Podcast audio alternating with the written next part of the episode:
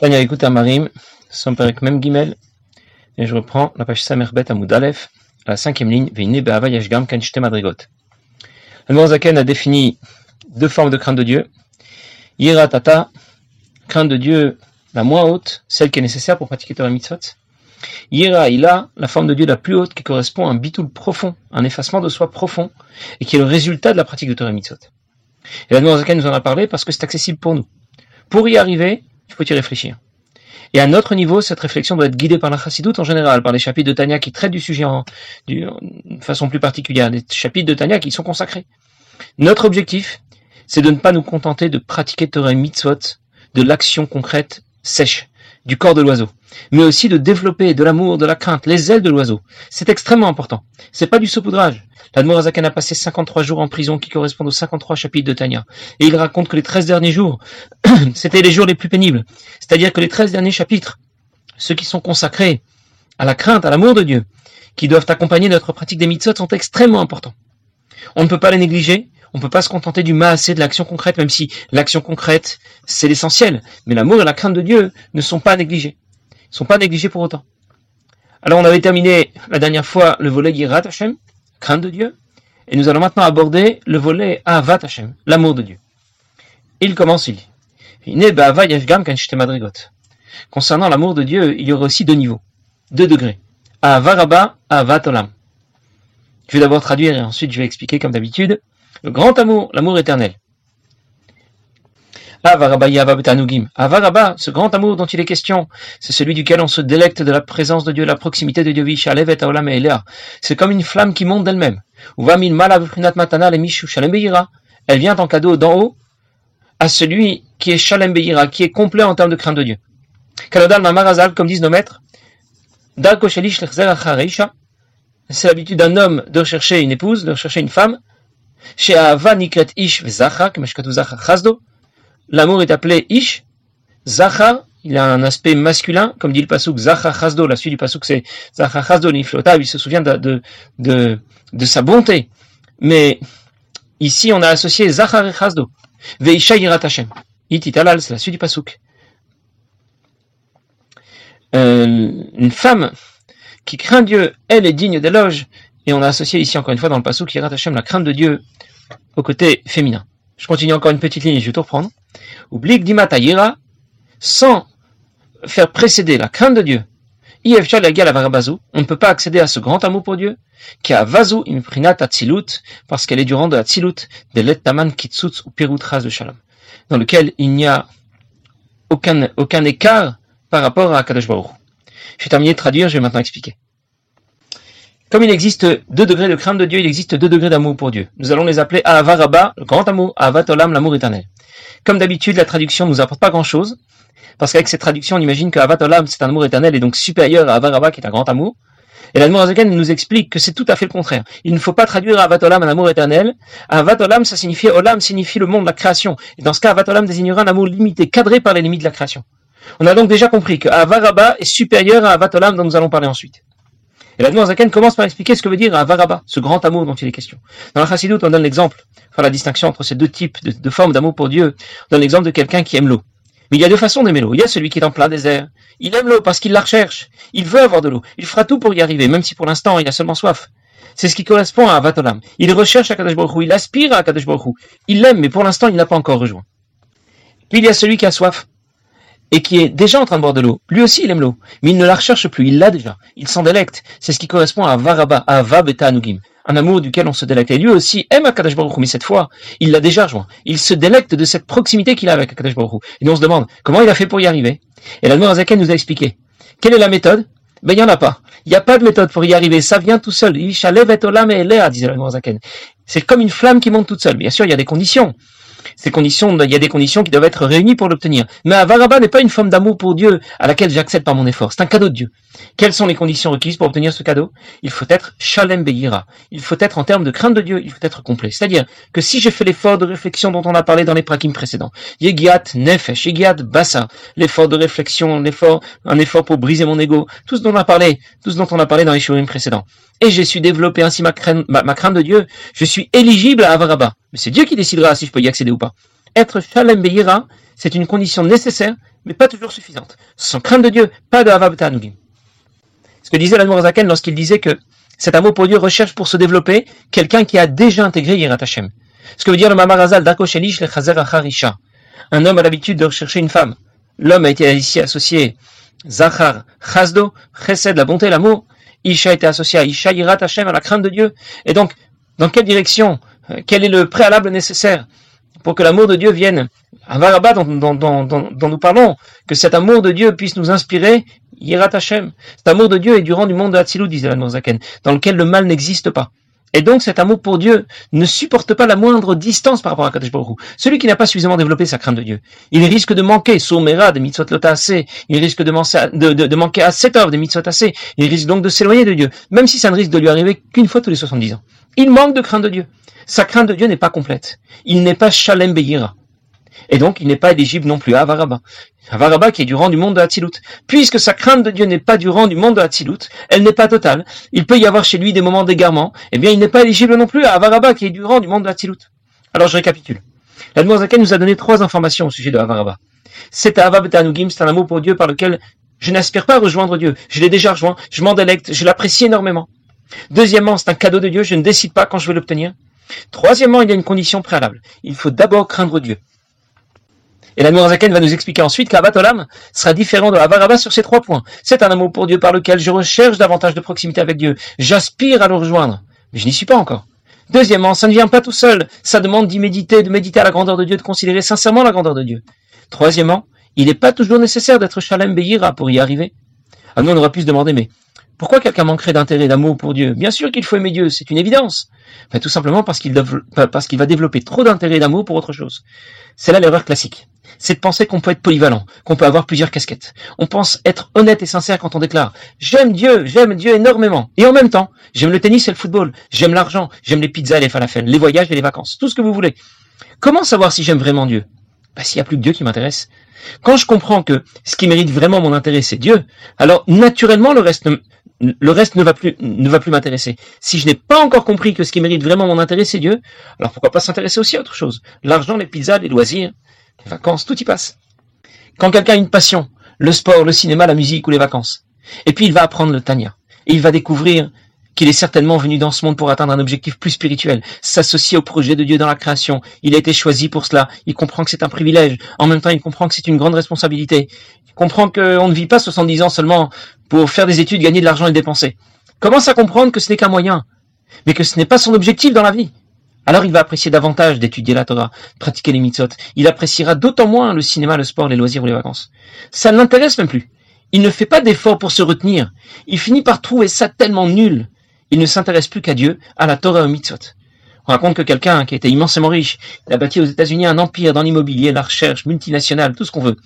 Voilà qu'il arrive à la fin de sa vie, sa famille est réunie, elle est présente et il leur dit j'ai échoué, j'ai tout raté. Pourquoi? Parce que quand c'est le moment de vérité, quand le moment de vérité arrive, c'est là qu'on commence à réaliser, à comprendre qu'on est passé à côté de l'essentiel. Et l'essentiel, c'est la raison pour laquelle je viens dans ce monde. Tout le reste, ce sont les moyens pour y arriver, ce sont les conditions de travail. Si mon activité, si mon activité professionnelle, ce n'est qu'un moyen, alors je vais être honnête, je vais y passer le temps strictement nécessaire, pas plus. Respecter Shabbat et Yom Tov, je n'ai pas de question là-dessus. Si par contre mon activité professionnelle c'est plus qu'un moyen pour moi, c'est devenu un objectif, le but de ma vie, je risque d'être malhonnête. Je n'ai plus besoin de respecter Shabbat. Parce que mon objectif c'est d'abord et avant tout de faire de l'argent. Et quand arrive l'heure de la retraite, je bascule dans une grosse déprime parce que je me sens complètement inutile. Je ne sais rien faire d'autre que gagner de l'argent et travailler. Si j'avais pu apprendre plus tôt que mon objectif est ailleurs dans la vie. Alors je récapitule. Avaraba, je recherche, je ne recherche pas Akadosh Baruch J'ai déjà atteint sa proximité. Avatolam, je recherche la proximité d'Akadosh Baruch Avaraba, c'est un cadeau de Dieu, ça ne vient pas par mon effort. Avatolam, je l'obtiens par un effort de réflexion, par rapport à la grandeur de Dieu. Avaraba, il y a une condition qui est toujours nécessaire, être Shalem Beyira. Alors qu'Avatolam, être Shalem Beyira n'est pas toujours une condition nécessaire, comme on verra vers la fin du Pérec. Alors la Zaken continue dans les mots, il dit Ah Vatolam. Par contre, l'amour pour Dieu qui est appelé Avatolam, un amour pour Dieu qui est moins haut que le précédent.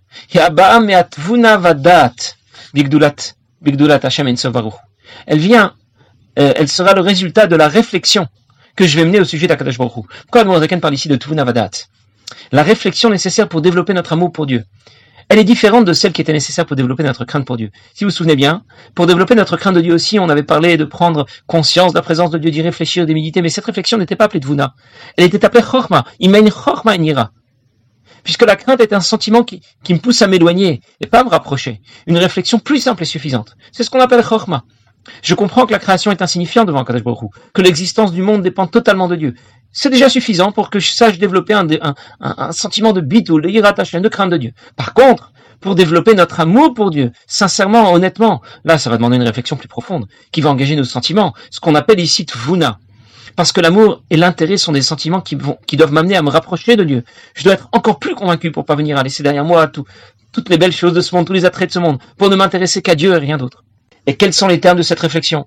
Je vais considérer, que Dieu est à la fois Memalé Kolalmin, Vesovev Kolalmin. Il y a une dimension du divin qui était suffisamment limitée pour intégrer la création, s'y inclure. Il y a une autre dimension du divin qui est au-delà de la création, mais tout de même en rapport avec la précédente. Et puis il y a encore une dimension supérieure du divin qui est Kula Kameklokrashi, devant laquelle la création tout entière, pas seulement notre monde, même le Lamot Elionim, les Malachim, les Neshamot, au-delà de, au-delà de notre monde, tout disparaît devant Kula Kameklokrashi. Ou Kbitul, Dibur Echad, Benefesh, Maskelet, comme nous avons déjà vu dans les Khaf, combien une parole ne valait rien par rapport à ce qu'on était capable de penser ou par rapport à l'élan de notre cœur. Si vous vous souvenez, euh, on avait posé la question, pourquoi le monde a été créé par dix paroles? Dieu n'a pas besoin de parler pour créer le monde. mais c'est aussi écrit, il n'a besoin que de donner un ordre, un ordre sans avoir besoin de, de, de le prononcer, et immédiatement la création prend sa place.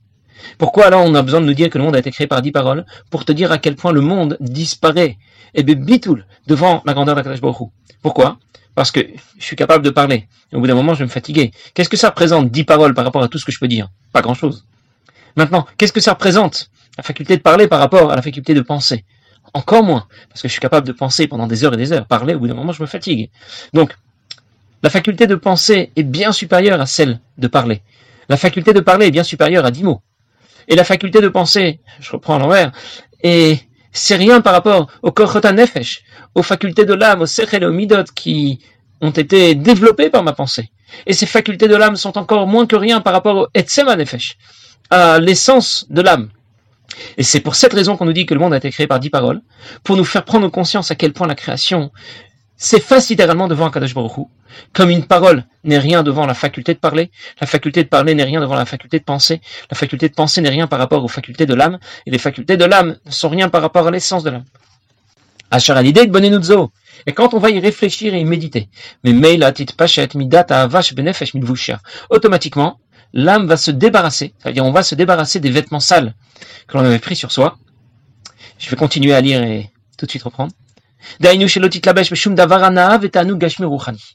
de ne pas s'investir dans quelconque plaisir de ce monde, quel que soit l'attrait de ce monde, un attrait physique ou un attrait plus raffiné.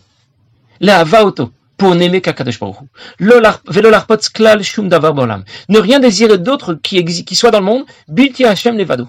Si ce n'est Akadosh Baruch je ne veux plus Dieu. Mekorachanim shel qui est la source de la vie, la source de tous les plaisirs qui existent dans ce monde. C'est Akadosh Baruch Je préfère m'adresser, me rapprocher de la source que de ce qui dérive de cette source. Chez Kulam Betelim Bimtsiut, tout cela, tous les attraits de ce monde disparaissent littéralement, Klomamash, Kamechashive, ils ne représentent plus rien, Vainaror, Vedimion, Klal, Benehem, Chaz Shalom, il n'y a aucune comparaison entre les attraits de ce monde et Akadosh Baruch Hu, comme chez Einaror, le Ein Vef, et Samuchlat, Gabechaim Nitzrim, comme il n'y a aucune comparaison entre le zéro absolu et la vie éternelle. J'ai terminé de traduire, et je vais expliquer. Quand je comprends que la création et tout ce qu'elle contient est insignifiant devant Kadosh Baruch je vais arrêter de courir après ce qui est insignifiant. Je ne m'intéresse plus qu'à ce qui mérite vraiment que je m'intéresse. À Kadosh Je ne vais plus apprécier les loisirs, l'argent, une belle voiture ou une belle maison. Je vais apprécier, étudier, prier, pratiquer les mitzvot. On ne te demande pas de te priver de quoi que ce soit. On te demande de méditer, de réfléchir, au point que ça va même plus t'intéresser. C'est nul. Ça m'apportera quoi déjà? Quelques instants de plaisir, alors que quand j'étudie la Torah et que je pratique les mitzvot, je rejoins Kadosh Baruch Hu qui est éternel, qui est au-delà et inclus dans la création, sauvev mais malé, cette création est insignifiante devant Kadosh Baruch Hu, et bien sûr ça demande un effort, il va falloir y réfléchir et y méditer sérieusement, sérieusement, honnêtement. La Zaken parlait de retirer ses vêtements sales. Il s'agit de retirer les vêtements sales du Nefesh Abamit. Que sont les vêtements sales du Nefesh Abamit Eh bien, c'est ceux qui ne recherchent qu'à se faire plaisir. Pourquoi les retirer? Pour mettre les vêtements propres du Nefesh Elokit qui ne recherche qu'à pratiquer Torah Mitzot avec amour et crainte de Dieu. Et donc tu comprends tout de suite. Avant de mettre des vêtements propres, tu dois d'abord retirer tes vêtements sales. Ça n'ira pas si tu mets en même temps des vêtements propres et des vêtements sales. Ça veut dire que je ne peux pas jouer en même temps sur les deux tableaux. J'aurai d'autant moins d'intérêt pour Dieu que j'en ai pour les choses de ce monde. Et j'aurai d'autant moins d'intérêt pour les choses de ce monde que j'aurai d'amour pour Dieu. Je ne peux pas être en même temps pro-israélien et pro-iranien, pro-Hezbollah. C'est de la schizophrénie spirituelle. Les attraits de ce monde appartiennent aux clipotes. Clipotes noga si c'est autorisé. Clipotes, les trois clipotes atmeot si c'est interdit. Mais en tout cas aux clipotes. Et nous savons que les clipotes c'est ce que Dieu déteste. Alors je peux pas déclarer j'aime Dieu et en même temps j'apprécie beaucoup ce qu'il déteste. Ça ne marche pas ensemble. Je t'aime beaucoup et j'adore ton ennemi. Je suis le meilleur copain de ton ennemi. On comprend qu'il faut se démarquer de ce qui est opposé à l'Akdusha, mais pas par la contrainte, plutôt en méditant sérieusement la grandeur de Dieu et au peu d'intérêt que peuvent avoir les choses de ce monde, en considérant aussi la satisfaction énorme que l'on apporte à Dieu en pratiquant Torah Mitzvot dans ce monde, dans lequel on ne ressent pas dans quelle mesure on s'est rapproché d'Akadosh Baruch Hu en pratiquant Torah Mitzvot. Et malgré tout, on va, on, va, y pratiquer Torah Mitzvot. C'est le grand chidouche. C'est-à-dire que, que nous procurons à Kadosh Baruch Hu une satisfaction énorme. C'est l'exemple du perroquet dont parle la Zaken dans Torah. Un perroquet ne dit pas grand-chose, mais quelques mots qu'il a prononcés vont impressionner tout le monde. Nous, nous sommes au service de Dieu, avec beaucoup moins d'auteur que les malachim. Mais nous pratiquons Torah Mitzvot dans ce monde où la présence de Dieu est occultée. Ça, c'est exceptionnel, c'est impressionnant. Quand je prends conscience que je procure à Kadosh Baruch une satisfaction supérieure à celle des malachim, quand je pratique Torah Mitzvot, le reste ne m'intéresse plus. Il y a un passage qui dit dans les Teilim, Oave Hashem Sinura. Ceux qui aiment Dieu vont détester le mal. Voilà la traduction. Mais ça veut dire quoi? Comment savoir si j'aime vraiment Dieu? Quand je déteste le mal. Le mal au sens large, ça, ça présente quelqu'un qui ferait par, exemple des avérotes, ça peut lui, arriver une fois tous les 70 ans. Mais c'est qu'il ne déteste pas le mal, tant que ça, c'est qu'il n'aime pas Dieu non plus. Autant, et en tout cas il ne l'aime pas autant qu'il le déclare. Quelqu'un ne fait pas de avérote, mais il poursuit les plaisirs de ce monde. Il adore l'argent, les loisirs, les vacances ou tout le reste. Lui aussi a sombré momentanément du côté des clipotes qui sont associés au mal. C'est donc qu'il n'aime pas Dieu non plus. Pas autant qu'il le prétend. Le pasuk ne dit pas Oave Hashem Alta Asura. Ceux qui aiment Dieu ne faites pas le mal. Sinura, ça veut dire ça ne doit même pas m'intéresser. C'est nul. Je ne veux même pas en entendre parler. Bien sûr, ça demande des efforts, il faut y réfléchir, y méditer. On ne te demande pas de te priver, de te retenir, de vivre en asset. On continue de vivre. Mais on te demande de comprendre que ça ne vaut rien, que ça n'a pas d'intérêt. Tu ne t'y intéresses plus. Tu ne t'intéresses qu'à ce qui en vaut vraiment la peine. Akadash Baruch prier, étudier, faire Mifsaïm. Je ne me prive pas de faire un bon resto, de partir en vacances. Ça ne m'intéresse pas, tout simplement. J'ai compris qu'il y a beaucoup plus intéressant quel que soit le plaisir de ce monde que l'on que, l'on que l'on considère. Le a parlé d'un plaisir gashmi, boire et manger, tout ce qui est matériel, ou bien un plaisir rouhani, ça peut être une belle musique, la littérature, Victor Hugo et tout le reste, les sciences. Eh bien, voilà ce que veut nous dire l'Admorazaken. Tout cela n'a pas d'intérêt. C'est ce que veut dire le pasuk. Oave Hashem Sinura. Comment savoir si j'aime Dieu? Je le déclare. Akadosh Baruchu Anachnu Avimatra. C'est une très belle déclaration. Mais comment savoir si je suis sincère et honnête? Est-ce que vraiment j'apprécie de pratiquer Torah Mitzot Eh bien, j'ai qu'à regarder combien j'apprécie les choses de ce monde. Moins je les apprécie, plus j'aime Dieu. Plus je les apprécie, et moins j'aime Dieu. Passez une bonne journée.